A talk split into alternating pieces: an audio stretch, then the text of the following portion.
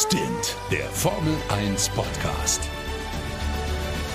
Mit Sebastian Fenske und Florian Wolzke. Ja, moin, meine Lieben, und herzlich willkommen zu Stint, dem schnellsten Formel 1 Podcast Deutschlands, zum großen Saisonabschluss 2019. Wir blicken zurück auf die vergangene Saison und diesmal machen wir das nicht so wie in der Vergangenheit. Diesmal haben wir uns was Schönes ausgedacht, aber bevor wir dazu kommen, wenn ich von wir rede, dann rede ich natürlich nicht nur von mir, sondern auch von meinem wunderbaren, intelligenten, eloquenten und was viele nicht wissen, auch sehr gut riechenden, kongenialen Kollegen Florian aus München. Moin Flo.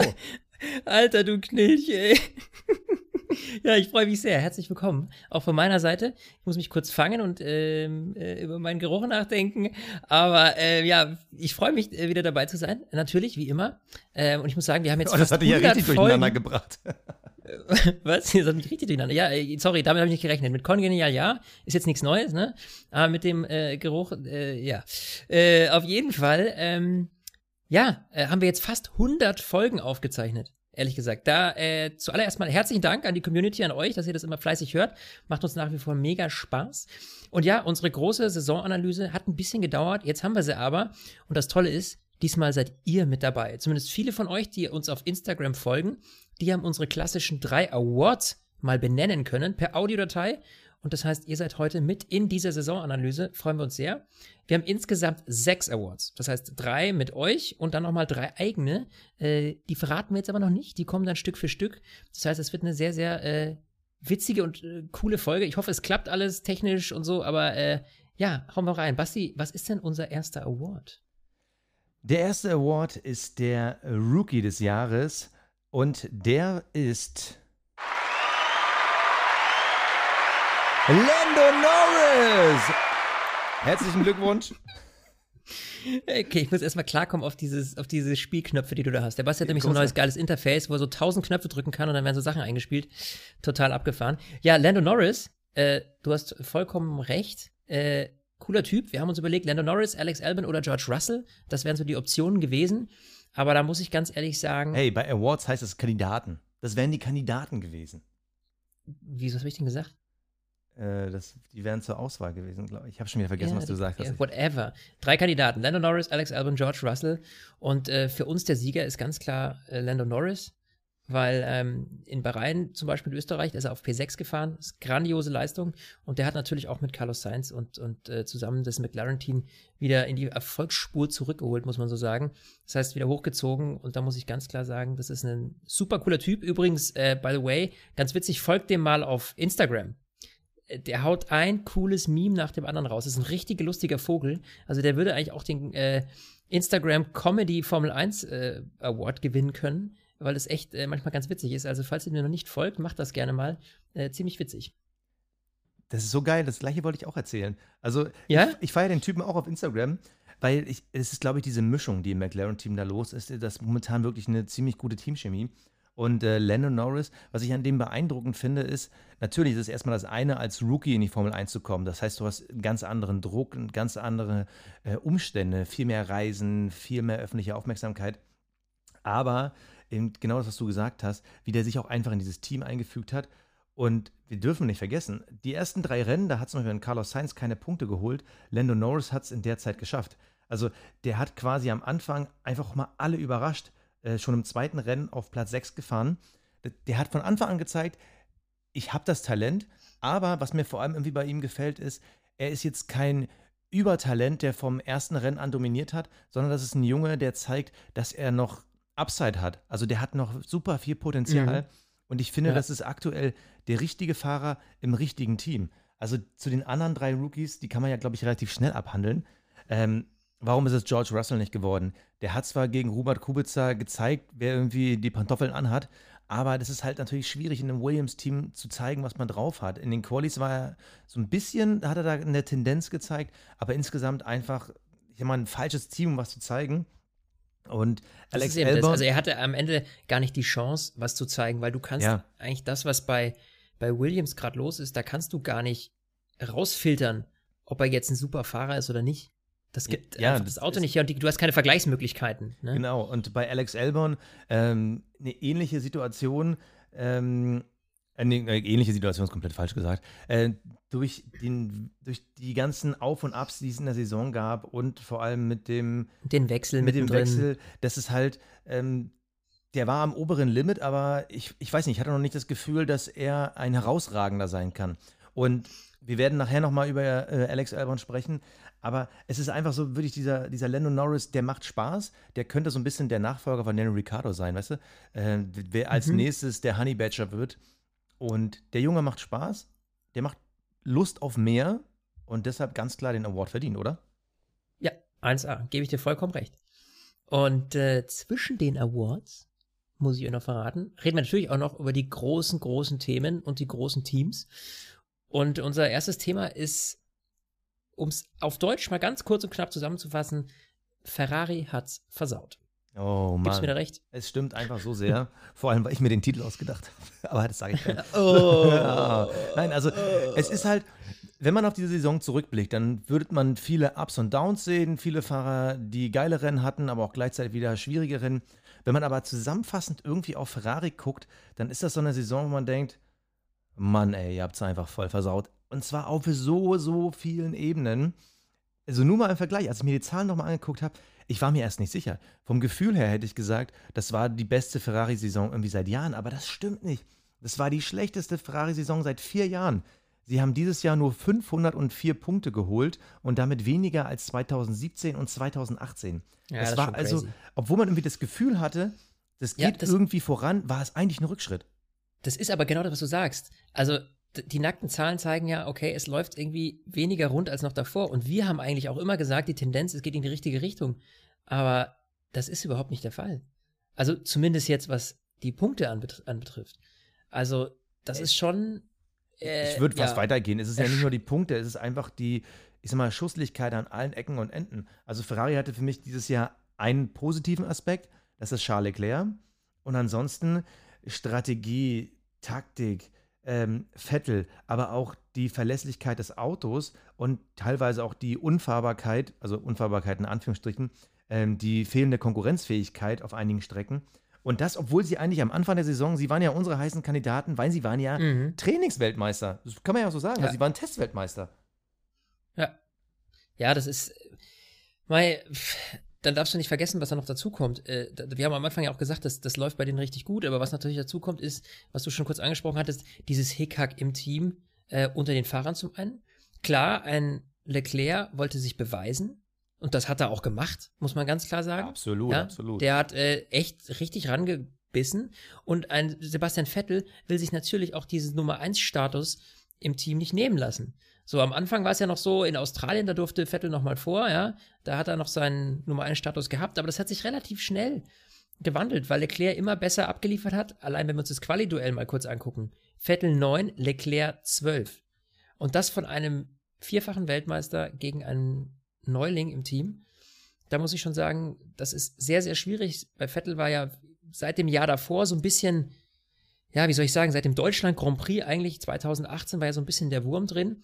Und das hat er jetzt erst ganz zum Schluss den Knoten so einigermaßen lösen können. Aber da ist viel, viel, viel kaputt gegangen. Es waren viele dumme Fehler. Wenn wir allein denken, die, die Strafe in Kanada, äh, wo er dann danach auch so ein bisschen rumgezickt hat mit diesem Schildtausch, äh, der Crash mit Verstappen in Silverstone. Ähm, dann die Kiste mit Leclerc in Brasilien, wo sie sich gegenseitig in die Karre gefahren sind, wo man sagen muss, da war ja aus unserer Meinung, wenn ich mich recht erinnere, auch so, dass wir jetzt keinem so äh, zu 100% die Schuld in die Schuhe geschoben haben, Nein, aber es halt einfach nein, nein. dumm von beiden war. So, ich muss nicht so eng da überholen. Es ist einfach, einfach nicht, nicht äh, gut gewesen. Und da siehst du halt diesen harten Kampf intern, der junge Wilde, der irgendwie aufstrebt. Und dann hast du den alten Hasen, der natürlich seine Position nicht verlieren will. Also das ist sehr, sehr schwierig und da bin ich echt schwer gespannt. Da werden wir nächstes Jahr noch bestimmt viel, viel sehen, was diesen Konkurrenzkampf angeht. Das ist eigentlich das Einzige, worauf ich mich bei Ferrari so richtig freuen kann, weil ich glaube, dass es da richtig knallt. Äh, was da zum Beispiel gefehlt hat, was man Vettel ja noch auf die Karte schreiben muss, ist Beispiel dieser unnötige Dreher in Monza. So, wo er einfach die Ja. Kontrolle verloren hat und dann so gefährlich auf die Strecke zurückkommt. Dann hatte er natürlich auch Ja. Pech gehabt. Ich sag nur äh, Russland. Also da wäre mehr drin gewesen. Äh, oder auch der Aufhängungsschaden in den USA. Das, das Fiese ist, Ja, das war bitter. es, es war halt wirklich diese drei Aspekte. Kommt Falsche, alles zusammen. falsche Taktik. Also das hat man ja auch noch äh, in Abu Dhabi, glaube ich, äh, wo, wo sie diese Doppelstops da versucht haben, die einfach gescheitert sind, die einfach nicht cool waren. Es war wirklich die Technik, also Aufhängungsschaden USA. Äh, ich glaube, die MGUK, also irgendwo der, der Elektromotor äh, defekt in Russland. Du hast lauter Kleinigkeiten und äh, mittlerweile gibt es im Internet lauter Seiten, die die ganzen Ferrari-Probleme auflisten. Also was dieses Jahr alles schiefgegangen ist, das ist wirklich unglaublich. Du hast zu jedem Auto, äh Quatsch, zu jedem Rennen hast du irgendwie einen Schaden, der irgendwie da drin war. Also äh, die, angefangen von den Wintertests, wo irgendwie äh, ein, ein, Crash war aufgrund eines Felgenschadens. Dann ist irgendwie Dreher-Duell Hamilton in Bahrain, äh, verspätete Stallorder in China, Crash in Aserbaidschan, ähm, kaputte Updates, verspätete Stallorder, Crashs, äh, Spanien, Monaco. Also du kannst in, zu jedem Rennen kannst du irgendwas zählen, was da schiefgegangen ist. Und ja. das ist halt, das, das, ist, das ist nicht Ferrari. Also das darfst du so nicht bringen. Also, ja, es ist tut einfach, mir leid. Äh, es, das ist immer noch die alte Leier. Das habe ich ja von dem Jahr schon irgendwie so ein bisschen, was heißt gepredigt, aber ich habe es ich hab's irgendwie festgestellt und da ändere ich auch meine Meinung irgendwie bislang nicht, dass dieser Druck, der intern bei Ferrari herrscht, dieses schwere Erbe, auch was ein, eine, eine, eine Ära Schumacher da hinterlassen hat, das setzt das gesamte Team, die Fahrer, ich weiß nicht, ob es man immer nur darauf schieben kann, aber in meiner Perspektive ist es immer noch so, dass das eben sehr, sehr schwierig ist. Von dir wird verlangt, dass du gewinnst, dass du die WM gewinnst und das am besten zehnmal in Folge. So. Und du bist aber jetzt in so einem Graben, sich da rauszukämpfen und immer wieder diesen, diesen, diesen Druck zu spüren, das verleitet halt auch zu Fehlern, glaube ich. Ja, und dann auch diese ganzen politischen Affären, die dazwischen drin waren. Dieses Thema jetzt mit dem äh, Benzindurchflussmenge und was nicht alles. Das sind ja auch Sachen, die, die im Team ja für Unruhe sorgen, meiner Meinung nach. Ja, und, und, und die Rechnung kriegst du am Ende. Also, das Geile ist ja, dass sie nicht Platz 3 der Fahrerwertung geworden sind, weil da steht ein Max Verstappen. Und Vettel ja. wird sogar nur Fünfter. Das ist seine schlechteste WM-Platzierung seit 2014. Also obwohl wir im Sommer diesen kurze, diese kurze Upside hatten, äh, ich glaube vier Poles von Leclerc, zwei Leclerc-Siege, anschließend ein Vettel-Sieg, wo man gedacht hat, oh, jetzt sind sie zurück. Es war nur so ein kleiner Aufschwung. Insgesamt war es wirklich eine mhm. ultra miese Saison und da, da, kann man nichts anderes gegen sagen. Es, einfach die nackten Zahlen sagen es dir am Ende. Es war eine miese Saison und da muss nächstes Jahr mehr kommen. Vor allem von Vettel. Und ganz ehrlich, ich habe so ein bisschen das Gefühl, es ist so die, die Forsch-Schumacher-Ära. So, weißt du noch, diese ersten mhm. Rennen von Schumi, wo man dann gesehen hat, dass hinten da so eine Getriebestange rausfliegt und sowas, die sind mittlerweile wieder auf dem Niveau angekommen. Es ist einfach ein Chaos. Es ist Probleme an allen Ecken und Enden. Und da brauchst du halt, glaube ich, jetzt wirklich einen, der da auf den Tisch hauen kann. Und ich glaube, dass Vettel dafür der Richtige sein kann. Die Frage ist nur, ob er noch den inneren Antrieb hat, das zu machen. Und da ist, ist die Gefühlslage bei mir so ein bisschen hin und her gerissen. Aber die Frage ist halt auch, ist Mattia Binotto da oben der richtige Mann? Also das muss man halt auch mal in den Raum werfen. Ich glaube, dass diese ganzen hm, Stallgeruchstypen bei Ferrari nicht die richtigen sind, weil du kommst halt schon mit so einer Vorprägung. Wenn du halt an die Ära äh, Ross Braun zurückdenkst, das, sind, das, ist, das war halt ein ganz anderer Typ. Äh, gut, der war jetzt technischer Direktor, aber das war halt einer, der hat halt äh, sein Ding gemacht, ja. Ähm, gut, Jean Todt, ebenfalls einer, der nicht direkt Ferrari-Stallgeruch hat, aber da schon aus der Familie rauskommt. Aber ich glaube, die Kombination aus den beiden damals, die haben es halt für sich entschieden. Und bei Ferrari hat man das Gefühl, da kommt halt immer noch mal irgendwie das Kommando irgendwie aus Monza oder von Fiat oder keine Ahnung was. Das, da ist alles nicht rund, da will jeder mitmischen. Und ich glaube, da muss halt wirklich mal einer auf den Tisch hauen. Mal gucken, ob es nächstes Jahr kommt. Mein Gefühl sagt mir, ich sehe eher einen neuen Teamchef mal wieder irgendwie bei Ferrari, als dass es da wirklich bergauf geht. Das Gefühl ist halt so nach all den Jahren, das ist halt schwierig. Die SPD der Formel 1. Oh, oh, Chapeau, der gefällt mir. Okay, mein Lieber, wir kommen zum zweiten Award der Saison 2019. Den präsentierst du. Ja, und zwar geht es hier um den Fahrer des Jahres. Und jetzt äh, seid ihr erstmal dran. Bevor wir weiter quatschen, hören wir uns erstmal an, wen ihr denn zum Fahrer des Jahres gewählt habt.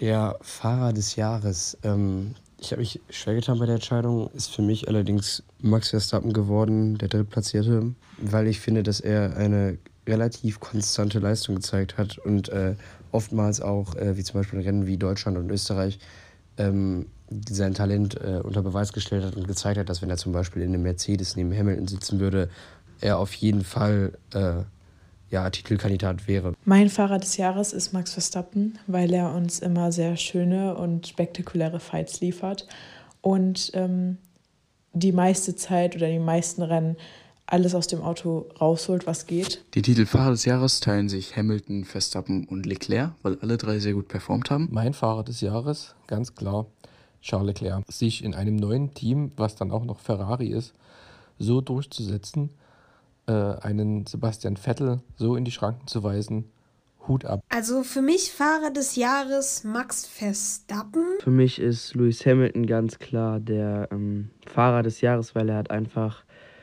über das gesamte Jahr hin eine konstante Leistung gebracht. Er ist immer in den Top 10 gewesen und ja, und hat halt auch verdient den WM-Titel gewonnen. Fahrer des Jahres ist für mich Carlos Sainz, ähm, weil er es ähm, mit einer der Hauptverantwortlichen war, der McLaren dieses Jahr nach vorne gebracht hat und ähm, auf jeden Fall verdient Best of the Rest war. Mein Fahrer der Saison ist Charles Leclerc. Hat alles aus dem Auto rausgeholt, war da, wenn er sein musste und hat sich einfach richtig gut im ersten Jahr in das neue Team eingefunden. Finde ich gut, bin ich stolz drauf. Jedes Mal, wenn ich das höre, finde ich gut, bin ich stolz drauf, denke ich mir so, ja, Charles Leclerc würde jetzt zu Hause sitzen und denken, oh geil. Geil, ja, geil. stolz, ja. ne? Ja, aber. Äh, der, der, genau, der, der äh, labt sich gerade. Aber Lob. es ist halt wirklich so. Es gibt diese drei Kandidaten, ja. ne? Charles Leclerc, Max Verstappen, Lewis Hamilton, Carlos Sainz kann man da auch noch holen. Und jetzt. Warum hat denn keiner, warum hat denn keiner Robert Kubica gesagt? Ja, das ist jetzt fies von dir. So, mein Lieber, du bist dran, du präsentierst. Wer ist denn auch unser beider Fahrer des Jahres?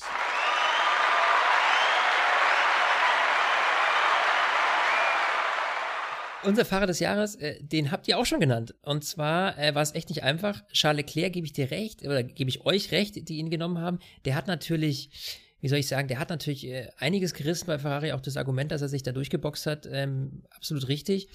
Aber, und auch an Lewis Hamilton, der irgendwie wieder Weltmeister geworden ist, natürlich einen klasse Job gemacht. Aber für uns, wir haben uns geeinigt, und zwar ähm, Max Verstappen.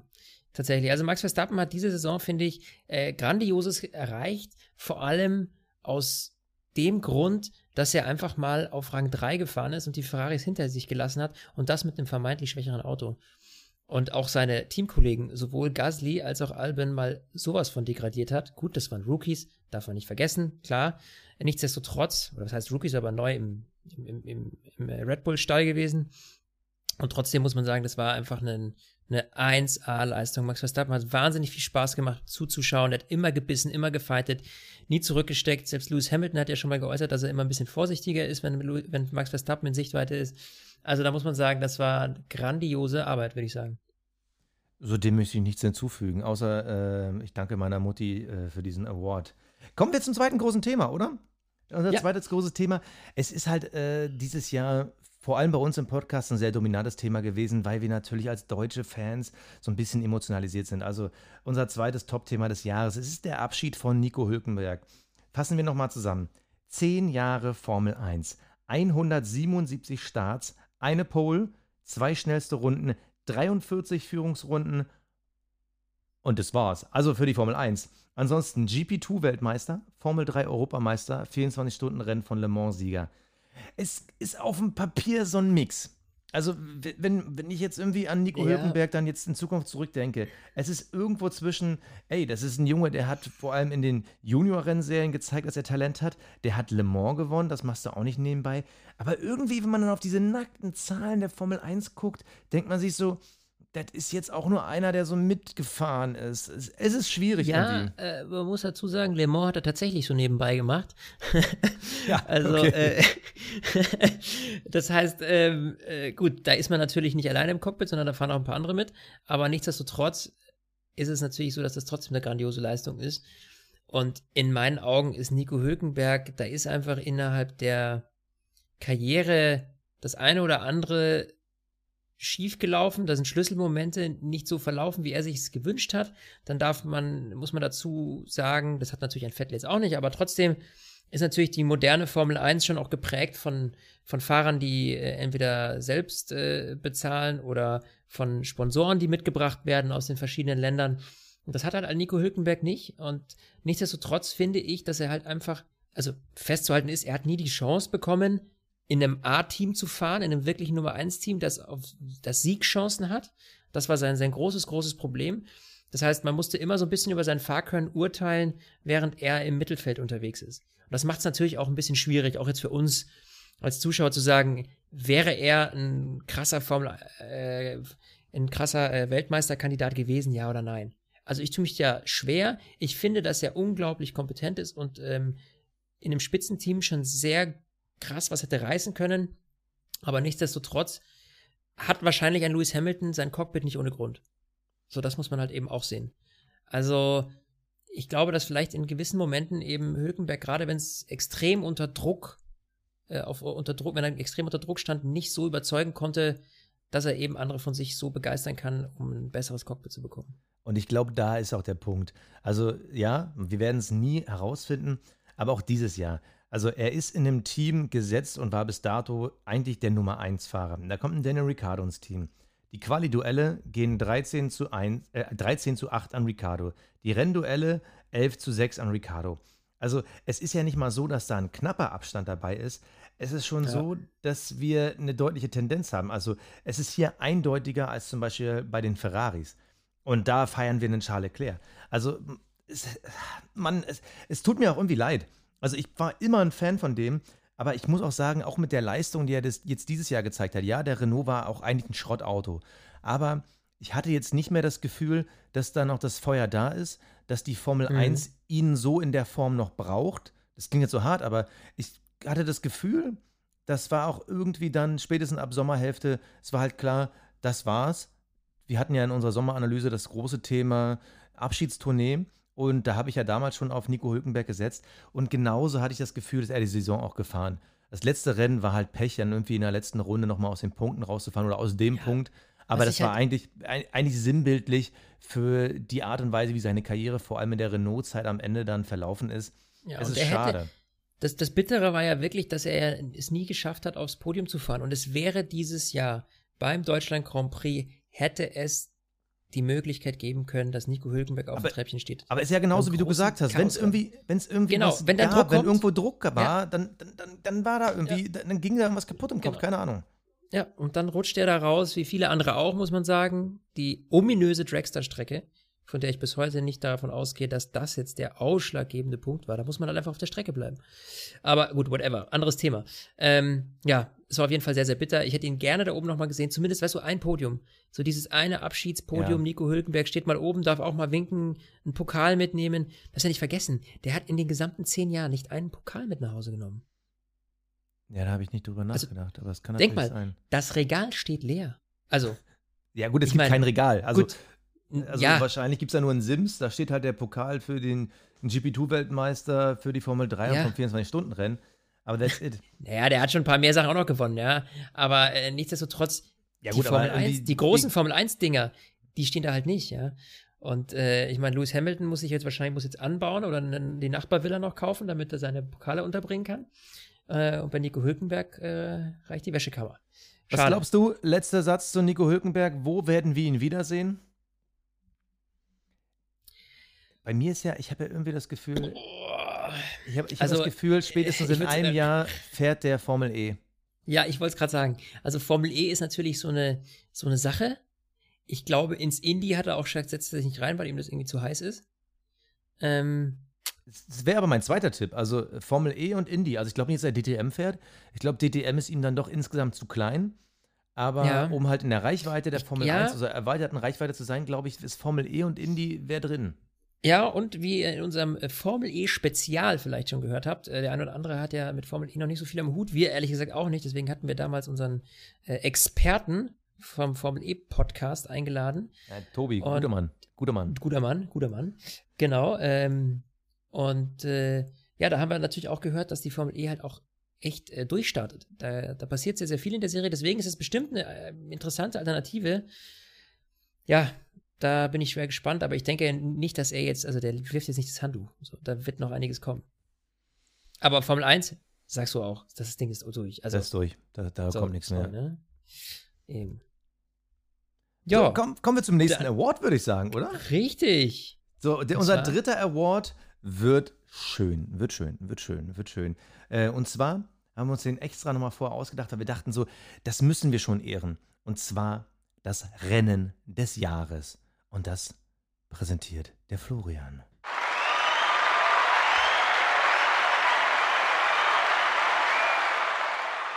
Basti, grandios. So einen Applaus habe ich lange nicht mehr gehört. Ähm, und unser Award-Rennen des Jahres, ja, natürlich kann es das nur einmal geben. Und in diesem Jahr war es das letzte Mal. Meine Lieben, der Himmel über Hockenheim hat geweint. Wir haben es vorhin kurz angesprochen. Der Grand Prix von Deutschland. Das war ein wahnsinnig spannendes Rennen. Haben wir Ein vorher nicht, Mega. haben wir nicht erwartet, muss man ganz klar sagen. Äh, ja, Hammer. Es, es war dieses, dieses nass, trocken, nass, trocken, nass, trocken. Es war ein Mhm. Hin und Her. Und genau unter diesen Bedingungen, da werden Götter geschmiedet, da werden Titanen geschaffen und vor allem Legenden niedergeschrieben. Und genau das hat es dieses Jahr gegeben. Es war, es, es war ein Mega-Rennen. Ich, ich fand so schade, dass ich nicht da war, dass wir nicht da waren, aber das äh, war ja diese Baby-Problematik, die ich zu Hause hatte. Ähm, ich liebe meine Tochter. Problematik. So, ähm, es, war, es war einfach nur geil. Also, äh, es fing ja an, irgendwie Vettel im, Quali im Qualifying raus, Motorenprobleme und muss dann von ganz hinten starten, wird am Ende Zweiter in einem riesen Chaos. Dann diese legendäre Dragster-Strecke, du hast sie eben schon angedeutet. Ja. Leclerc ist rausgeflogen, Ah. Hamilton ist rausgeflogen, Hülkenberg ist rausgeflogen.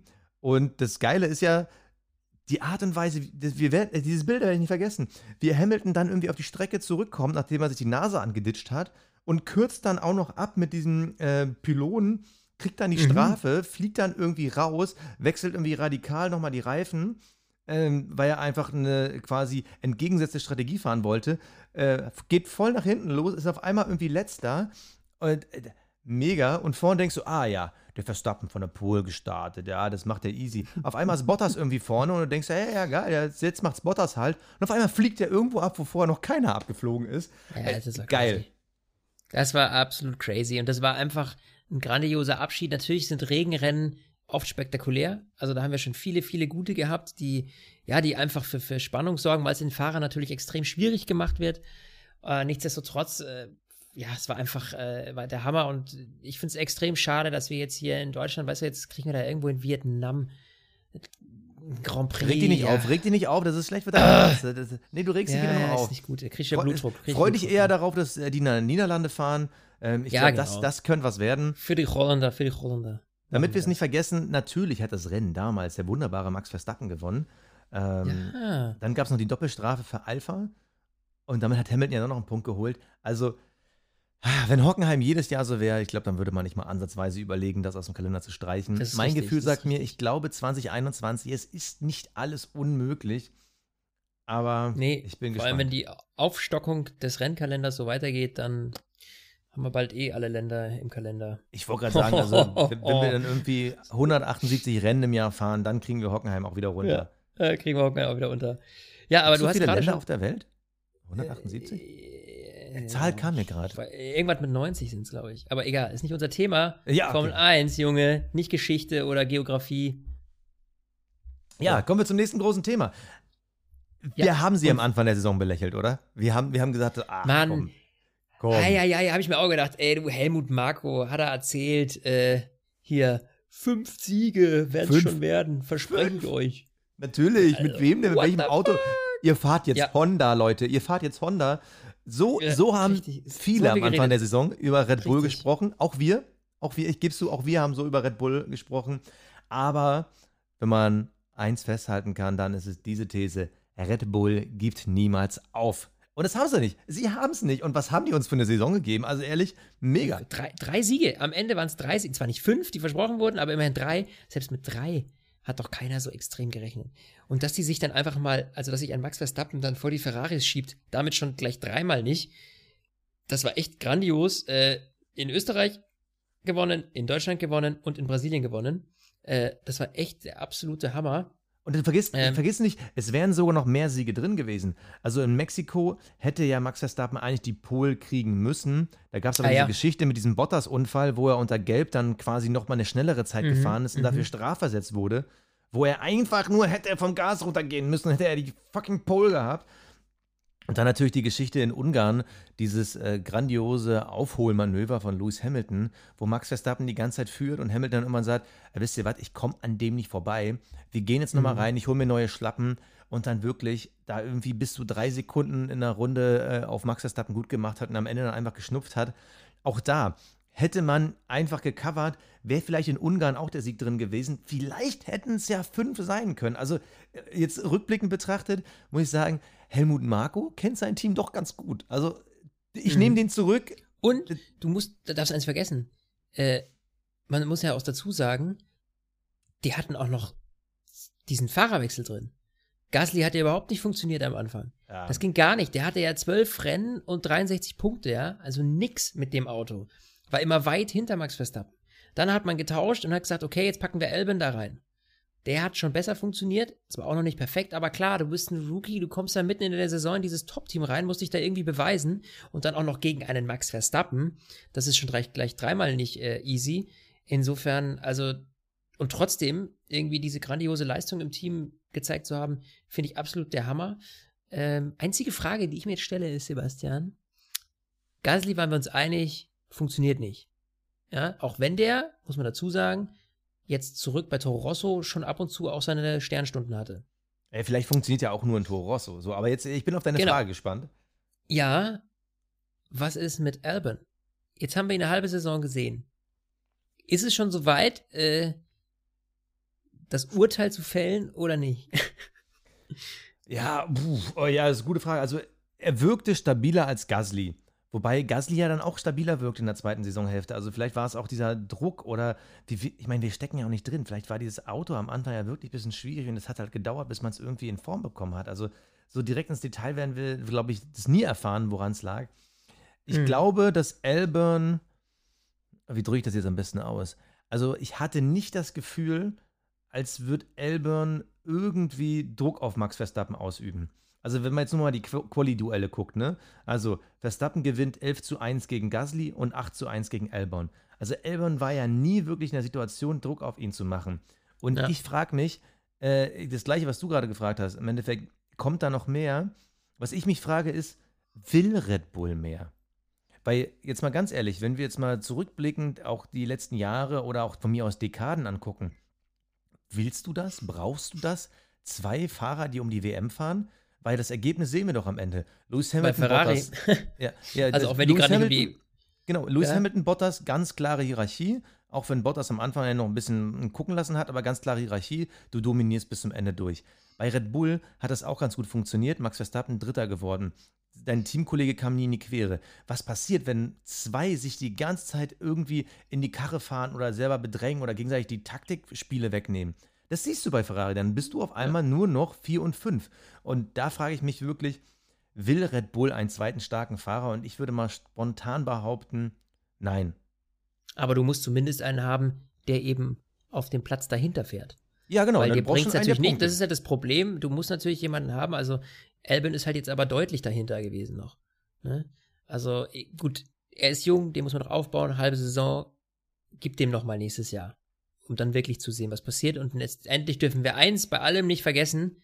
2021 werden die Karten eh neu gemischt. Neues Reglement. Da kann alles wieder komplett anders aussehen. Aber ich gebe dir recht, dass natürlich du einen zweiten harten Hund wie Max Verstappen äh, den willst du nicht haben. Also einen Charles Leclerc neben einen Max Verstappen zu setzen, könnte gefährlich werden. Also du brauchst, also gucken wir einfach mal auf das Klassement vom letzten Jahr. Hamilton 1, Vettel 2, Kimi Räikkönen 3, Verstappen 4 und Bottas 5. Hamilton 1, Bottas 5. Das ist eine Spanne, die Ja. ist zu weit. Weil natürlich willst du den WM-Titel haben, den gibt's aber nur für einen. Beziehungsweise fürs Team einmal. Aber du kriegst ja auch noch Kohle für die Punkte. Das heißt, der zweite Fahrer muss auf jeden Fall, du hast ihm gesagt, der zweite Fahrer muss dahinter landen. Also es ist schon einfacher für dich, eine klare Hierarchie zu haben. Und letztes Jahr war es so, Vettel auf zwei, Kimi auf drei. Damit bringst du die Kohle nach Hause. Damit hast du schon mal ordentlich dafür gesorgt, okay, die Stulle ist gebuttert. Jetzt muss ich nur gucken, dass ich da drauf ein paar schöne, Gott, wie komme ich jetzt aus dieser Metapher wieder raus? äh, äh, keine Ahnung, also auf jeden Fall, jetzt muss halt noch das Sahnehäubchen drauf, was weiß ich nicht. So. Und das hat dieses Jahr zum Beispiel Bottas ja schon fast in Perfektion gezeigt, denn ohne Lewis irgendwie groß unter Druck zu setzen, außer jetzt vielleicht die ersten vier Rennen, so bringt er die Punkte nach Hause. Und da Mhm. muss man zum Beispiel sagen, Red Bull hat sich natürlich da ein bisschen äh, ins eigene Fleisch geschnitten. Gasly auf 7, Albon auf 8, zusammen addiert wären sie zwar insgesamt auf 6, aber es reicht halt trotzdem nicht. Da will man schon mehr. Ich bin gespannt. Also ich glaube, die Konstellation so ist zufriedenstellend und kann auch so bleiben. Du brauchst nicht noch irgendwie einen zweiten Troublemaker im Team. Ich glaube, wenn Alex Albon das Niveau hält, werden wir ihn die nächsten Jahre sehen, weil Max Verstappen werden die auf gar keinen Fall gehen lassen. Und wenn dann nur über eine Ausstiegsklausel zu Mercedes oder Ferrari. Ja. Dem kann ich nichts hinzufügen. Das Schöne ist, jetzt könnt ihr wieder was hinzufügen. Denn jetzt kommt Award Nummer 4. Sebastian, darf ich bitten? Ja, ich freue mich sehr darauf. Es ist äh, der Ja. Cockpit Klaus des Jahres. Mein Cockpit-Klaus des Jahres ist Robert Kubica. Ist zurückgekommen, hat Geld mitgebracht auf jeden Fall, aber die ganze Attitude, diese ganze Einstellung, alle diese Vorzeichen sind einfach schon klar gewesen, dass es nichts gibt. Und ich glaube einfach, dass es für ihn, für die Fans und für Williams und alles bessere Alternativen gegeben hätte, wenn wir da mal vom monetären Aspekt absehen. Die Cockpit-Kläuse der Saison sind für mich eindeutig das Team Haas. Wer auf die absurde Idee kommt, auch im nächsten Jahr mit Magnussen und Grosjean weiterzufahren und nicht einen Nico Hülkenberg ins Auto zu setzen, der kann nur den Titel Cockpit Klaus verdienen. Den Cockpit-Klaus des Jahres kriegt auf jeden Fall das Team Haas von mir. Auch wenn da ein paar relativ gute Rennen bei waren, finde ich, dass sie eben die Leistung, die relativ gute Leistung von letztem Jahr nicht bringen konnten. Und ja, dazu kommen eben noch die zwei meist dickköpfigen Fahrer. Cockpit Klaus ist für mich Ferrari, die haben es dieses Jahr echt versaut. Der Cockpit Klaus des Jahres ist für mich äh, Antonio Giovinazzi, weil ich finde, dass er äh, mehrmals äh, gezeigt hat, dass er in, die, in der Formel 1 sich noch nicht zurechtfindet und nicht dafür geeignet ist. Er hat zwar einige Punkte gesammelt, aber trotzdem finde ich, dass er nicht Formel 1 reif ist. Der Cockpit Klaus für mich ist, würde ich jetzt einfach mal sagen, die Ferrari Strategieabteilung, weil sie hat einfach dieses Jahr mal wieder so viele Punkte weggeworfen. Allein durch den Doppelstop in Abu Dhabi sind wieder so viele Punkte für Ferrari flöten gegangen. Den Cockpit Klaus des Jahres, dem gebe ich an das Haas-Team. Einfach weil sie es sehr oft nicht auf die Reihe bekommen haben, äh, naja, auch ins Ziel zu kommen. Cockpit Klaus, ganz einfache Sache. Und zwar dü, dü, dü, Haas F1. Und zwar das Team von Gene Haas. Begründung, kein Team ist bis Ungarn dieses Jahr so oft ausgefallen. Dann noch das, die Sponsoring-Probleme. Haas ist das einzige Team, was auf Williams dieses Jahr Boden gut gemacht hat. Das ist so, also danke für diesen letzten Satz. Haas ist das einzige Team, was auf Williams Boden gut gemacht hat. Also groß. Da, danke, danke dafür. Also der, der wäre nicht mal uns eingefallen, der war wirklich groß. Ja, also ja, die Flo, Frage ist, wir, ja, haben viele, das- wir haben viele Nominierte. Wir ist das ein also, Lo Lob für Haas oder ist es eine Klatsche für Williams? Ich weiß Ah, es nicht. ist schwierig. Also, wir haben viele Nominierte. Wir haben gehört Robert Kubica, wir haben die Stra- Ferrari-Strategieabteilung gehört. Aber wir hatten doch doch sehr, sehr eindeutig eine Tendenz. Ähm, du darfst den Award Klaus des Ich Jahres präsentieren. Warte, ich muss Ich jetzt noch hier meinen Applaus einspielen. Ja, hau raus.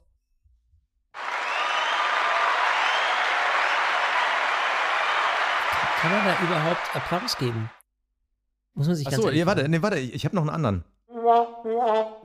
Ah, schon besser.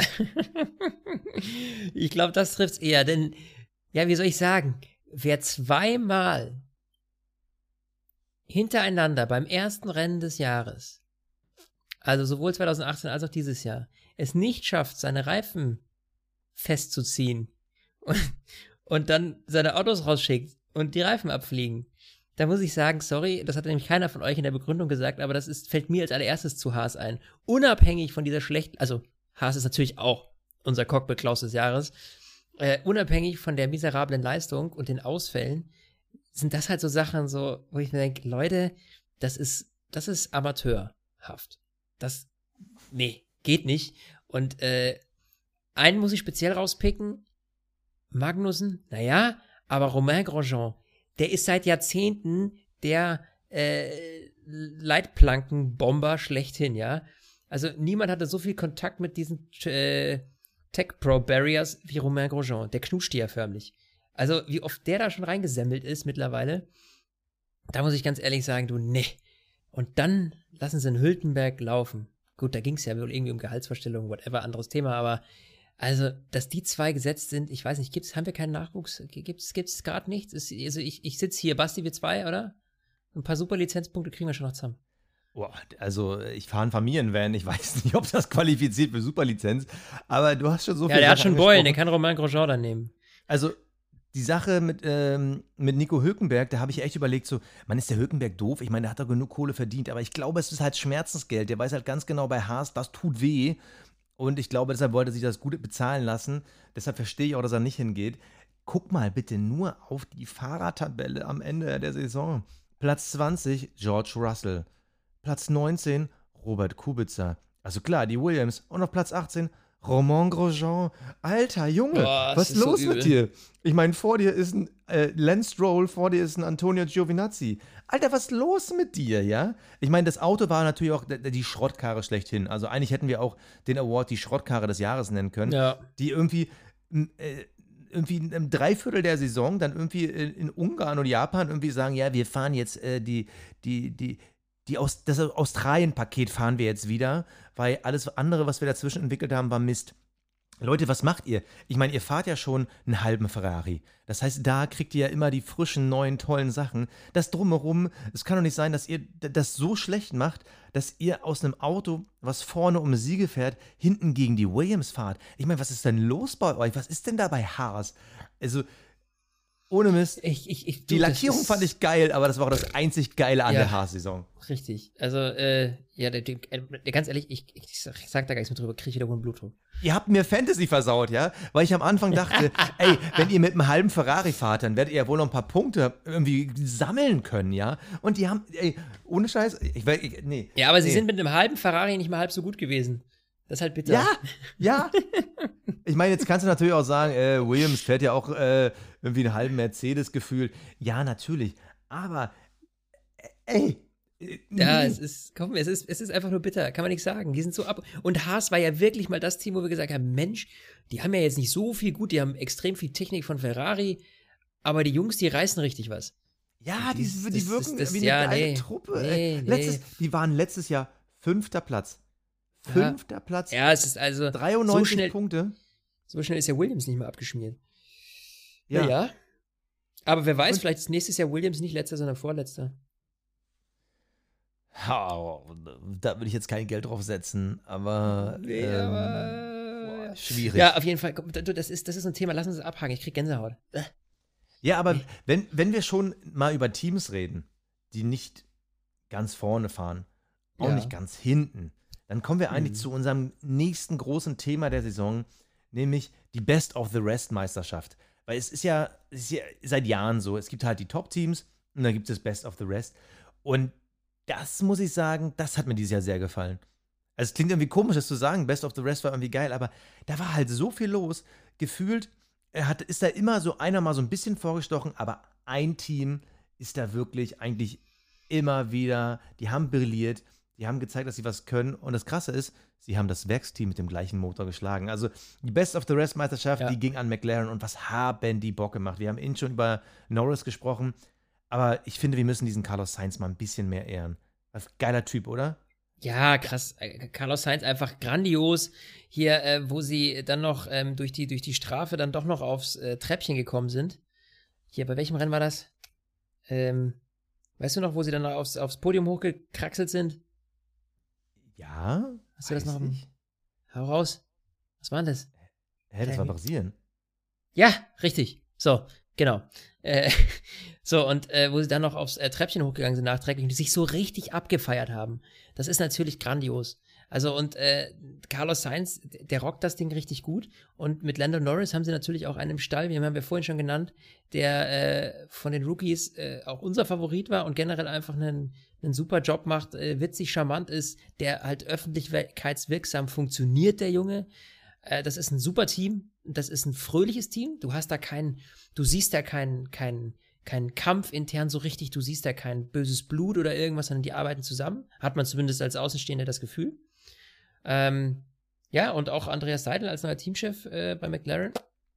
Läuft, Junge. Also, also ich würde gerne mal wissen, wie viel Anteil davon wirklich an der Andy Seidel hat. Weil er kam, er war jetzt nicht von Anfang an der Saison dabei, aber er kam irgendwie zu diesem Team und auf einmal war dieses Team anders. Also dieser Saisonstart von McLaren, der war ja sogar eigentlich, kann man glaube ich so sagen, der war sogar ziemlich verkorkst. Also erste Rennen erstmal eine Nullnummer. Im zweiten Rennen punktet nur einer, im dritten wieder eine, Nullnummer. Mhm. Zu, dem, zu dem Moment war es klar, äh, halt äh, hinterherfahrende Teams. Zu dem Zeitpunkt war Haas mit denen auf Augenhöhe, Alfa Romeo war deutlich besser. Äh, bei Racing Ja. Point, die waren nicht so weit weg. Äh, Ja, Renault aber da wussten wir schon. Und dann kam irgendwie dieser Andy Seidel und zack, war dieses Team total anders. Und ich, wir dürfen nicht vergessen, das ist immerhin noch die zweiterfolgreichste Formel 1-Brand, das zweiterfolgreichste Rennteam der Formel 1-Geschichte. Und Ja. da kommt dieser Andy Seidel und auf einmal rollt es da. Und ganz ehrlich, 2021, beziehungsweise äh, McLaren selber sagt 2022, weil denen die Kohle fehlt für die doppelte Entwicklung nächstes Jahr. Aber die sagen sich selber, 2022 wollen wir wieder um den Titel fahren. Weil dann geht es nämlich auch wieder darum, wie kommt man mit diesen Regel-Updates 2021 voran. Übrigens, wer sich da nicht gut auskennt, auch da haben wir eine Spezialfolge produziert. Richtig. Scrollt einfach mal in eurem ähm, Podcast, äh, in eurer Podcast-App einmal ein bisschen runter. Ähm, Spezial 2021, da reden wir nochmal über alle Updates. Und ähm, zurück zu McLaren. Die rechnen sich wirklich was damit aus. Also die haben einen neuen Hype, die haben eine neue Energie. Ich meine, wir dürfen nicht vergessen, da ist vor kurzem, noch nicht so lange her, ist da noch ein Fernando Alonso mit GP2 Engine, GP2 Engine umhergefahren. Ja, Ja, richtig. Also Oh, die der sich- quasi aus dem Loch. Ja. Und das ist geil, es freut mich. Also ich, mich würde es auch über Williams freuen, hätten die so einen Erfolg, aber McLaren, das irgendwie ist es alles geil. Ich muss auch sagen, diese Lackierung von dem Auto, die strotzt halt nicht von irgendwie, wir sind Traditionsteam, ähm, äh, wir, wir äh, setzen hier immer auf das Gleiche. Nee, wir sind halt die, die fresh and cool Kids, wir sind orange, wir, die, die, man hat auch irgendwie, das ist nicht angestaubt wie bei Williams, das ist irgendwie geil und das, deshalb, ich Ja, da herrscht keine hoffe mir- Resignation, sondern richtig Aufbruchstimmung. Das ist Ja. richtig, richtig gut. Also die Moral, die da in dem Team herrscht, die ist natürlich echt hochkarätig. Ist 1A. Also da freue ich mich auch drauf. Es macht richtig Spaß mit denen. Das ist nicht so, dass man denkt, ja, jetzt sind die halt mal wieder vorne. McLaren, zweit erfolgreichstes Team der Formel 1-Geschichte, bla bla. Nein, sondern da ist richtig, als wären sie jung und dynamisch und eben nicht schon äh, der Dino. Ja. Und was man nicht vergessen darf, sie sind vor Renault gelandet, also Renault-Werksteam. Das, das Mhm. muss man sich mal auf der Zunge oder auf der Zunge zergehen lassen, passt doch Ja, ja, das ist schon Motorsport bitter. nicht. Boah, was habe ich denn heute mit meinen Metaphern? Ey, das ist ja fürchterlich. Du Also, bist ja richtig, richtig drauf, bist du. so, also McLaren holt 145 Punkte, Renault 91. Das zeigt ja, dass Renault ihr altes Problem, dass sie halt kein Auto um ihren Motor herum bauen können, immer noch haben. Das hast du schon zu Red Mhm. Bull-Zeiten gesehen und das siehst du dieses Jahr wieder. Auf einmal werden sie da von McLaren geschlagen. Das ist einfach nur traurig und zeigt einfach, was für ein Know-how bei McLaren drinsteckt, dass die wirklich das aus diesem Auto machen können. Und ich bin gespannt, wie das in Zukunft weitergeht. Ich habe Bock auf McLaren. Hast du Bock auf McLaren nächstes Jahr? Ja, eins, ey, du, pff, auf jeden Fall. Außer Williams wird besser. Dann habe ich mehr Bock auf Williams. Okay, dann bin ich, bin ich bei McLaren. Aber okay, das ist gut, das ist gut zu wissen. Ja, ja, ja, weil das ist so, ein- das ist noch so Family Business, weißt du? So, das ist noch so. Hey, Williams muss ich, Williams, Williams ist so ein Team, dafür habe ich Herz, weißt du, wie ich meine? Das ist so ein, das hat so einen ganz anderen Charakter. Das würde ich für kein anderes Team so, da, ich würde bei, kein, bei kein, keinem anderen Team so mitfiebern, beziehungsweise so mitfühlen. Also ich finde, Williams ist so eine emotionale Geschichte. Okay, das finde ich krass. Also, Ja, auch, ich Klar, schon. also ich verstehe dich. Williams so, Damon Hill, Jacques Villeneuve-Zeit mit diesem Blau-Weiß damals, das fand ich auch schon ziemlich cool. Aber nee, ich war da immer, ich war immer McLaren. Also, äh, Ja? wenn ich da irgendwie an die Mika Hacking-Zeiten denke und so. Äh, Nee, ich finde Mika Häkkinen, also wenn ich Häkkinen und Schumi denke, dann ist immer, das ist so, so James Bond und der Bösewicht und Häkkinen war immer der Bösewicht. Das ist so wahrscheinlich, weil ich noch so ein kleiner Junge war, als die damals gefahren sind. okay. Ja. Ja, so, so, so wie, weißt du, so der, der Bösewicht im Jaguar und der, und der und James und, und, und der Gute im Aston Martin, nur halt, dass es dann Ferrari und, und, und äh, McLaren waren. Naja, whatever. Ähm, genug aus meiner Jugend. Ähm, da warst du nämlich schon fast 30. Ähm, äh, Arschloch. Dann würde ich sagen, wenn du nichts hinzuzufügen hast, kommen wir zu Award Nummer 5.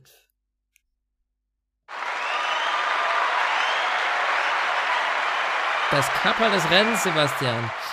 Ja. Das Kapperl des Jahres. Ja, das Kapperl des Jahres. Aber man, man merkt halt, man merkt halt, unsere Aufnahme hat sich ja verzögert aufgrund von Krankheiten, dass wir im Kopf halt immer noch nicht da sind. Ja, aber es ist schön, weil ich, mir macht es gerade richtig Spaß. Ich habe richtig gute Laune. Du nicht? Die Leute werden diesen Podcast hören und denken, was labern Was die haben für die geraucht, ey? Und das Schlimme, oder, oder das viel Geilere daran ist, die Leute werden auch denken, was labern die Leute, die euch hören für einen Quatsch? Denn das Kapperl des Jahres, auch da wollten wir eure Meinung hören und deshalb jetzt eure Stimme, wer euer Kapperl des Jahres gewonnen hat.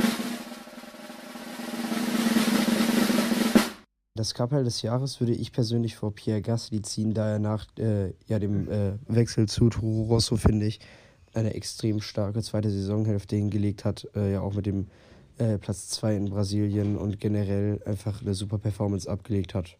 Mein Kapperl des Jahres gebe ich an ein Team, und zwar Mercedes, weil sie konstant ihre Leistung bringen von den letzten Jahren und eben perfekt als Team funktionieren. Und an einen Fahrer, Sebastian Vettel, weil er meiner Meinung nach nach der Sommerpause äh, wieder zu seiner Topform gefunden hat. Und ich denke, das hat definitiv das Kapperl verdient. Das Kapperl des Jahres ziehe ich vor dem Mercedes-Team, einfach weil die sehr gut performt haben. Das Kapperl des Jahres ziehe ich vor der Formel 1 selber, vor der ganzen Saison. Auch wenn es nicht so richtig spannend war, was den WM-Kampf angibt, habe ich dieses Jahr trotzdem auf jedes Rennen Bock gehabt und habe nicht einmal gedacht, ja, weißt schon, wie es ausgeht. An jedem Rennen Spaß gehabt und das war, weiß Gott, schon lange nicht mehr so. Das Kapperl ziehe ich von Niki, ähm, da er uns einfach über viele Jahre tollen Rennsport geliefert hat, damals 1975. Und die teilweise Spannung während der Rennen. Das Kapperl des Jahres kann im Jahr 2019 nur einem gehören, und zwar Niki Lauda. Ein Riesenrennfahrer und Mercedes wäre sicherlich nicht dort, wo sie jetzt sind, wenn er nicht da gewesen wäre. Nach reiflicher Überlegung ziehe ich mein Kappa vor McLaren. Und zwar, sie haben dieses Jahr so einen Aufschwung gehabt. Ähm, die letzten Jahre peinlichst äh, mit Williams immer auf der absteigenden Ast gewesen und hinterhergefahren. Aber dieses Jahr so ein Aufschwung. Ähm, und verdient auf Platz 4, verdient das Podium bekommen. Und auch am Anfang der Saison, jeder hätte von uns gedacht, das wird nichts. Ähm, Sie machen nur Boden auf Williams gut, aber Platz 4 dieses Jahr. Ja, oder? Also da muss ich mal sagen, da habe ich nicht schlecht gestaunt, als ich das gehört habe. Also wir haben Pierre Gasly und Sebastian Vettel beim Kapperl des Jahres Voting. Äh, Da war, das hat mich schon ein bisschen Das hätte- verwundert. Ja, ja, weil wir, wir so Pierre Gasly hätte auch eine hätte auch Cockbeklaus, also weißt du so so Ja. wer, das ist total verrückt, äh, ich finde ich äh, aber echt crazy, äh, beziehungsweise ziemlich cool, dass dass es so krass viele unterschiedliche Meinungen gibt. Ähm, ja, äh, absolut, absolut cool. Und vielen, vielen Dank, dass ihr uns äh, das alles geschickt habt. Ähm, echt super. Wir haben nichtsdestotrotz äh, natürlich auch ein Couple, das wir ziehen. Und das ziehen wir, Basti, willst du jetzt eigentlich mal eins sagen? Basti, möchtest du es Ja. sagen? Möchtest du es Ich habe doch gerade schon den? Applaus eingespielt. Möchtest Jetzt, du natürlich, es ich hätte jetzt jetzt ge- sagen? Okay, wir müssen, das nächste Mal proben wir das vorher. Das hat irgendwie überhaupt nicht funktioniert. Also, nochmal bitte.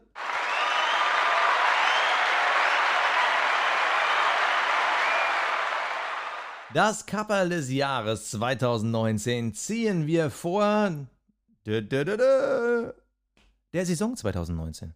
Es Ja. war eine Ja, geile war- Saison. Soll ich mal sagen, jetzt sagen ganz viele Zuhörer bestimmt so, äh, nein, aber du hast recht. Warum? Weil Die, die Saison war geil. Also natürlich, wenn wir jetzt auch da wieder auf die nackten Zahlen gucken, würden wir sagen, okay, krasse Dominanz Mercedes, äh, nur anhand der Punkte. Aber wir haben das bekommen, was wir als Fans uns lange wieder sehnsüchtig, irgendwie, das, was wir erwartet haben, was wir, worum wir gebetet haben.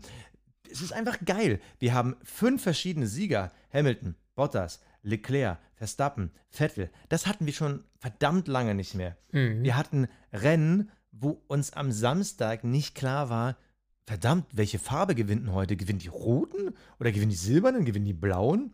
Das war geil. Das Ding ist, hätte die Saison ein bisschen später angefangen, wären die ersten vier Rennen nicht gewesen. Ich glaube, wir hätten Kopf-an-Kopf-Rennen bis zum Saisonende gehabt. Also Mercedes ist einfach super aus den Startlöchern gekommen. Ferrari hat halt erst in der Saisonmitte die Kurve bekommen, aber auf einmal irgendwie drei Rennen gewonnen nacheinander und alle dachten so, wow, wow, okay, äh, wird's nochmal spannend. Und irgendwie dann kommt dieser Max Verstappen aus dem Nichts. Wir Ja. hatten geile Crashs, Hammer-Szenen. Ich meine, ey, also wir hatten auch verrückte Momente. Ich erinnere dich mal an dieses Monster-Qualifying. Alle machen da auf einmal auf Schneckentempo und auf einmal Ja. fährt nur Charles Leclerc die letzte Ja, Runde. Crazy. Also Äh, viel, viele verrückte Sachen passiert, die wir so noch nicht gesehen haben. Viele Sachen, die wir uns eben, wie du schon gesagt hast, die letzten Jahre so ein bisschen gewünscht haben, die wir vermisst haben. Und das war einfach ähm, super. Das hat wahnsinnig viel Spaß gemacht. Das liegt natürlich auch ein Stück weit an den ersten Nuancen, an den ersten, ja, sag ich mal, äh, Regeländerungen, die die Liberty Media jetzt machen konnte, seit sie die Formel 1 übernommen haben. Das Große kommt ja erst 2021, aber man sieht schon, dass natürlich die Tendenz und der Weg der richtige ist. Und zum anderen zeigt das natürlich aber auch, dass jetzt die derzeitige Motorengeneration entwicklungstechnisch an so, ein, an so eine gewisse Grenze kommt. Die anderen Teams holen auf. Äh, Mercedes ist jetzt, reden wir gleich nochmal drüber übrigens, äh, aber Mercedes ist jetzt, sag ich mal, nicht mehr, äh, ja, in Meilen weiter Ferne. Äh, vor allem was die Motorstärke, die Motorpower angeht, da haben die haben viele andere Teams aufgeholt und dementsprechend, äh, ja, hat das einfach, war das spaßig, es hat super Fun gemacht, also ja, absolut. Und übrigens, äh, ich, ich habe ich hab mal eine Quizfrage an dich. Mhm. Weil, als ich mir die Zahl angeguckt habe, dachte ich so, nee, nee, nee, nee, nee, nee. Hä? Welcher Fahrer hat dieses Jahr die meisten Poles geholt? Die meisten Poles. Ja. Äh, Hamilton oder nicht? Äh. Warte, habe ich dafür auch einen Sound? Nee, okay, war der falsche. Warte mal. Nee, Basti, lass es. Basti. Okay, okay, Entschuldigung. Ich lasse es. ähm, nee, es, es ist Charles Leclerc gewesen. Sieben What? Poles. Ja. Ernsthaft? Bottas, Hamilton haben jeweils fünf geholt. Zwei Verstappen, zwei Vettel. Also ja allein, wenn du dir nur die Pole-Sette anguckst, dann weißt du, dass du eine spannende Saison hattest, weil derjenige, der die meisten Poles geholt hat, wurde am Ende Vierter. Also in dieser Saison war einfach so viel drin, so viel hin und her, so viele Sachen, die wir noch in Jahren sehen werden bei irgendwelchen Highlight-Shows und so. Und es ist nicht nur der Motor, was du die ganze Zeit gerade angesprochen hast. Es ist ganz einfach so, dass am Ende von so einer technischen Dekade, die ja auch mit der Aerodynamik zu tun hat, sich alles homologisiert. Das heißt, alle rücken näher zueinander. Ja, genau. Die Autos gleichen sich an und wir sind halt gerade auch durch diese Reglementänderung, die du angesprochen hast, durch diese neuen äh, äh, Frontflügel, da ist jetzt wieder ordentlich Stimmung im Kanister. Da ist halt, was ist Stimmung im heute Kanister, los? Alter. Was ist denn heute los? Boah, jetzt wird's So. hart. Also, das ist wieder Stimmung auf der Party, ja? Also, das ist richtig geil und deshalb glaube ich, ich glaube, die Saison 2020, die wird geil. Ja. Also, es gibt sogar ein gewisses Restrisiko, dass 2020 geiler als 2021 wird. Nee, aber da ja, wollen wir gar nicht zu. Nee, pessimistisch nee, nee, nee, gucken. nee, nee, bloß nicht. Aber, also das glaube ich auch nicht. Ich glaube, dass wenn Ferrari ihren Schwung mitnimmt äh, vom Ende der Saison und auch Mhm. Red Bull noch äh, vielleicht ein paar PS mehr aus dem Honda rauskriegt und noch besser diese PS auf die Straße, dann kann Ja. 2020 richtig geil du- werden. du und darfst- vor allem richtig eng für ein Team, über das wir jetzt sprechen Ja. werden. Unser letztes großes Top-Thema. Wir können nicht über, über eine Saisonanalyse also eine Saison-Award-Show reden, ohne sie einmal auch hart abzufeiern, weil sie haben es auch verdient. Sie haben es auch verdient. Mercedes ist und bleibt das Überteam. Bleiben Absolut. sie es wirklich? Können wir noch Na ein bisschen ja. in den Raum stellen. Aber es war geil. Also Es war wieder pure Dominanz und das krieg ich mal so hin. Ja, also da gebe ich dir absolut recht. Elf Siege Hamilton, vier Siege Bottas. Gut, Bottas hätte da noch ein bisschen mehr reißen können. Der hat äh, nicht immer so gut funktioniert dieses Jahr, muss ich sagen. Ähm, Klassischer Bottas, immer am Anfang stark und dann kommt eine ganz Ge- lange. Richtig. Dann kommt irgendwie, wird es nichts mehr. Ja. Ganz komisch, aber klar, Mercedes hat einfach die beste Konstanz. Äh, ein Toto Wolf als Teamchef, der das grandios macht. Die, die, macht, die Box macht einen super Job. Äh, auch wenn wir James Vowles ab und zu strategisch nicht so abgefeiert haben, wenn ich mich so recht erinnere. Äh, nichtsdestotrotz, die Jungs haben nun mal wieder den WM-Titel geholt. Die haben ihr, ihr Polster genutzt, das sie hatten. Äh, aber eben, wie du schon gesagt hast, so, es wird aufgeholt von den anderen Teams. Und es wird Mercedes schwieriger gemacht. Und ich glaube, dass dieses Polster langsam aufgebraucht ist, künftig. Wir hatten jetzt ab und, zu, ab und an mal Strecken, wo Mercedes wieder irgendwie meilenweit vorne war, wo du denkst, hey Jungs, das könnt ihr jetzt, haben die schon wieder 15 Sekunden oder 30, 20 Sekunden Abstand auf den zweiten. Aber nichtsdestotrotz ist das echt, ähm, ja, es ist halt ein, ein, ein super Team, das aber meiner Meinung nach eben nicht mehr so safe ist wie in den letzten Jahren, sondern Stück für Stück äh, Boden verliert auf den Rest. Ja, klar. Also, das sagt mir mein Gefühl auch. Also, Ferrari hat halt mehr Power. Red Bull hat äh, einen besseren Reifenabbau gehabt. Also, definitiv haben die beiden sich entwickelt. Aber es ist halt trotzdem, und da habe ich Respekt vor dem, was Toto Wolf und natürlich auch Niki Lauda da ähm, gerissen haben, weil du musst halt dieses Team immer wieder motivieren. In Lewis Hamilton musst du nicht motivieren. Der fährt gegen Ja. die Geschichte. Der will einfach nur der Beste aller Zeiten sein und der wird so lange fahren, bis er das hinkriegt. Aber trotzdem, ich meine, Bottas als, allein auf P2, das ist ja für den ein Riesenschritt gewesen. Du, die Leistung war einfach grandios und sich immer wieder neu zu motivieren, das ist schon fantastisch. Und mm, also, ich würde gern mal wissen, wie Toto Wolf das macht. Also, nur mit einem Scheck rumlaufen, das reicht ja nicht. Da kann ja Nee. nicht sein, dass der jedem einfach nur viel Kohle gibt und sagt so, ey, und nächstes Jahr machst du es wieder. Also, da muss auch immer noch dieses Feuer drin sein, dass die Leute Bock drauf haben, ihre Fahrer so krass zu pushen, denen das beste Material hinzulegen. Das, das ist schon der Wahnsinn. Und du hast natürlich im Laufe der Zeit auch immer wieder so ein, zwei kleine Abgänge gehabt. Aber Mercedes hat es immer wieder geschafft, das alles zu kompensieren und auf alles, was die Gegner irgendwie aus der Tasche gezaubert haben, Oh, die erste Metapher, die funktioniert hat. Äh, alles, was sie da aus der Tasche gezaubert haben, da hat Mercedes einen Konter drauf gewusst. Ferrari bringt mehr Power, ja gut, aber dafür ist Mercedes auf einmal in den Kurven besser. Ähm, der Red Bull ist auf einmal so, dass der irgendwie ewig draußen sein kann, seine Reifen nicht verschleißt. Kein Problem, dann passt es Lewis Hamilton an und wenn nicht, boxt er noch einmal mehr und holt halt wieder auf. Also das war, es war wirklich grandios. Also ich kann ich finde, Ja. es war sogar äh, auf Basis der Umstände, war es sogar der beste Sieg der aktuellen äh, Motoren- und Mercedes-Ära, weil halt die Konkurrenz so stark war wie noch nie. Und das ist ja auch das, was ein Lewis Hamilton liebt.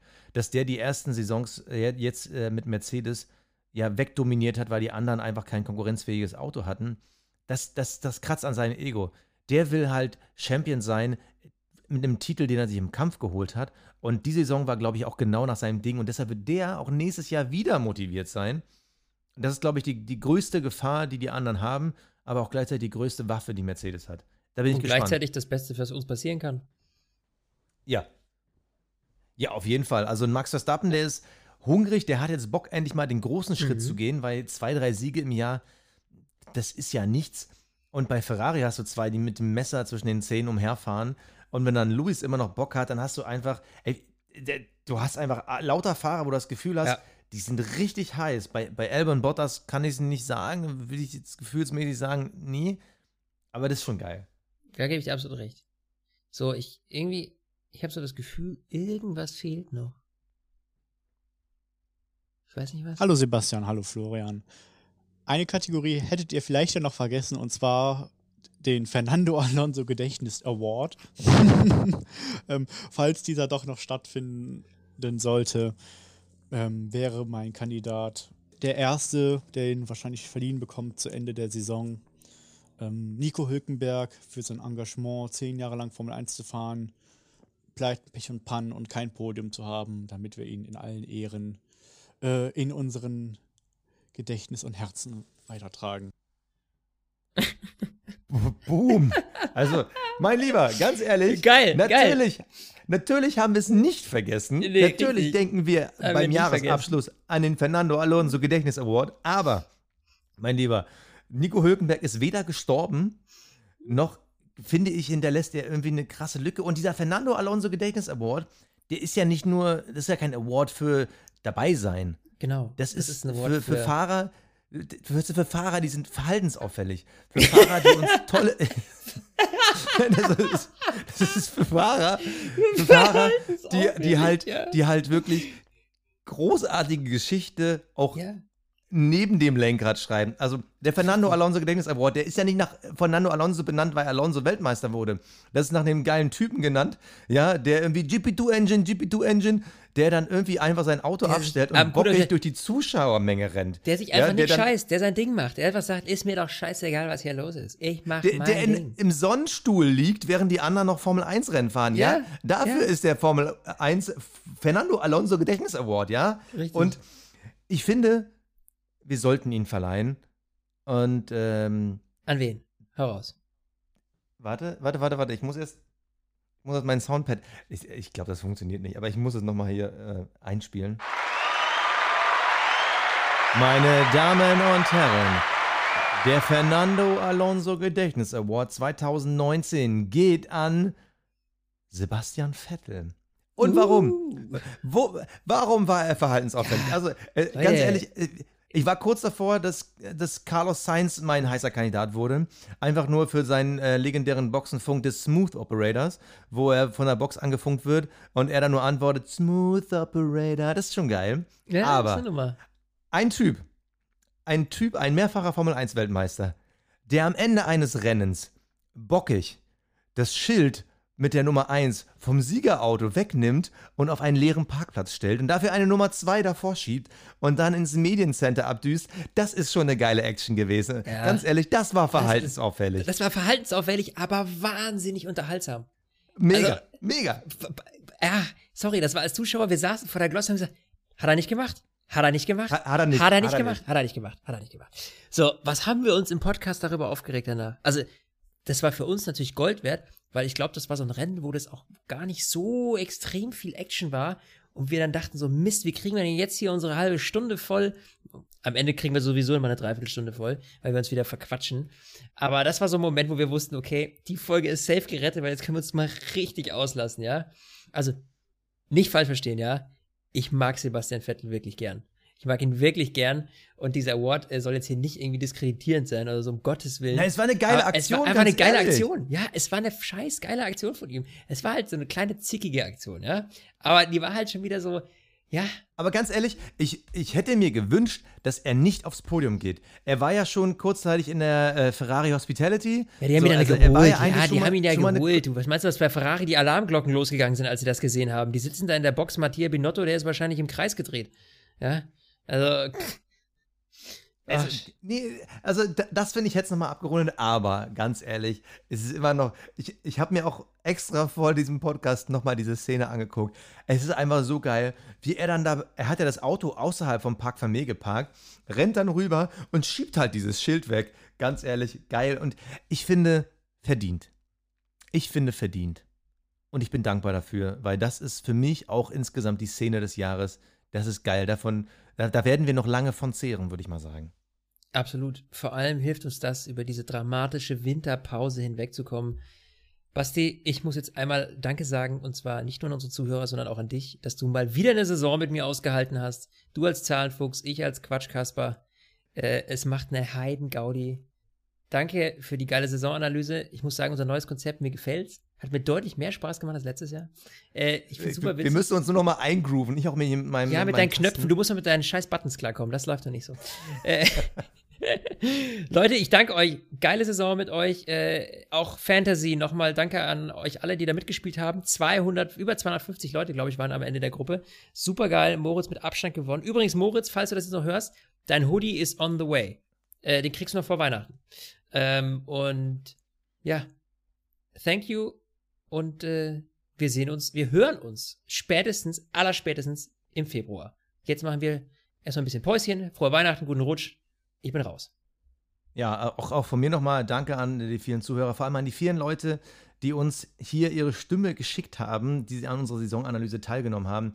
Mega Leistung. Auch Flo, danke nochmal. Ähm, geile Saison. Sie war sehr anstrengend, also wirklich Hammer, aber irgendwie hat es einfach, der, der Fun mit dir zu telefonieren und nebenbei einfach nur so ein bisschen Record, der motiviert einen doch am Ende des Tages. Ich danke und sage, wir hören uns 2020.